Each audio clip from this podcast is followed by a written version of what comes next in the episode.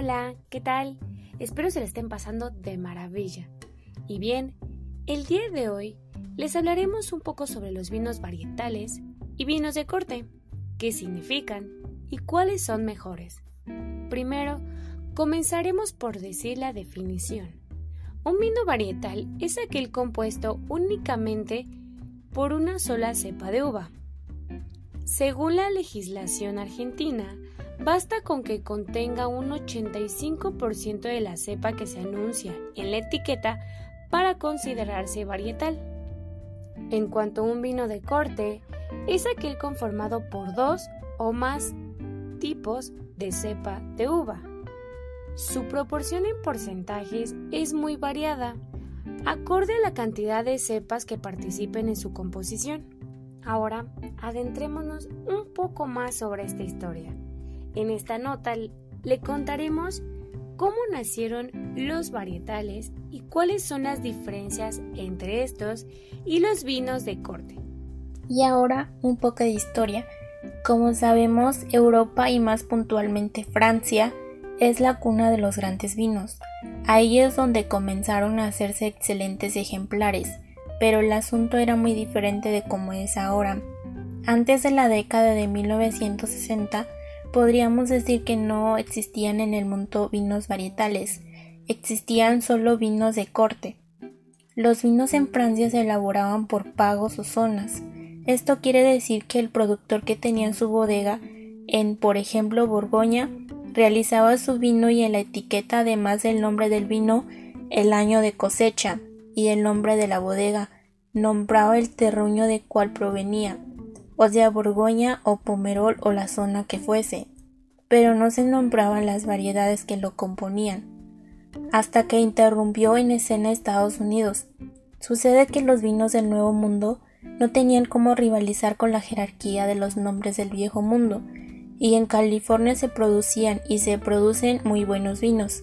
Entonces un periodista norteamericano llamado Frank Scott Maker propuso a los bodegueros de su país en los años 60 copiar una idea que había nacido en Alemania, colocar en las etiquetas de los vinos qué uvas lo componían, y elevó la apuesta, hacer vinos de un solo tipo de uva.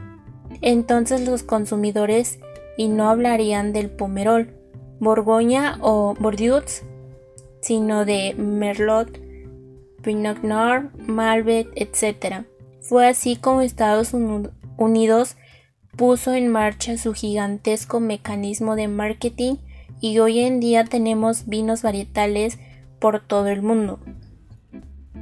Pero ahora que conocemos qué significa un vino de corte y un vino varietal y que sabemos su historia, ¿cuál de los dos tipos es mejor?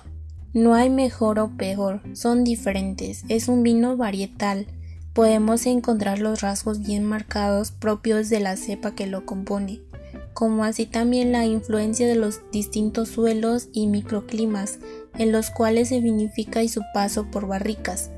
Esto significa que en un Malbec de Salta, nacido a gran altura, con determinado suelo y clima, vamos a encontrar determinadas características, las cuales serán diferentes a las de un Malbec de Mendoza, de Río Negro o de San Juan, por nombrar zonas argentinas.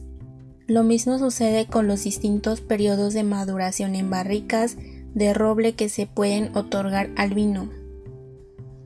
En lo que respecta a los vinos de corte, el enólogo tiene ante sí toda una paleta de sabores y aromas para armar un cuadro complejo, que otorgará características únicas del terroir, de donde proviene y su proceso de elaboración.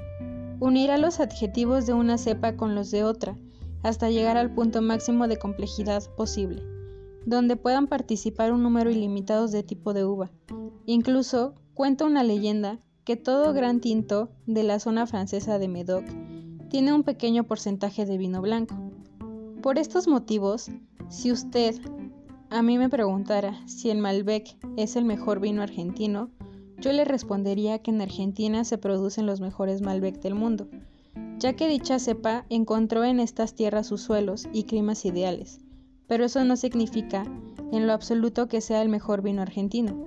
Aquí se producen grandes Carbenet, Sauvignon y excelentes vinos de corte. El problema es que el resto del mundo también hay que buscar cómo diferenciarse y ahí está el Malbec. En cuanto a las demás definiciones que citamos en el primer párrafo, les cuento que los singles Vineyard son los vinos producidos con las uvas de una misma zona o finca.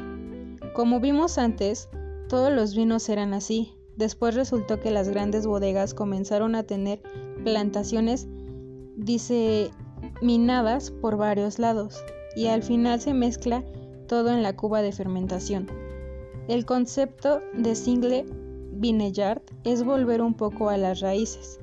Los blend de una sola cepa son vinos en los que se busca darle un valor agregado a un varietal.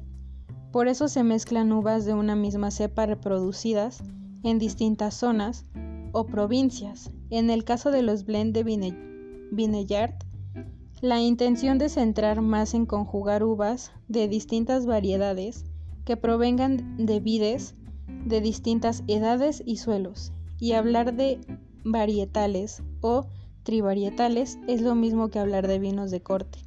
Finalmente, todas cuestiones de marketing como en 1960. Y bien, espero les haya agradado este tema del día de hoy. Nos vemos en la siguiente.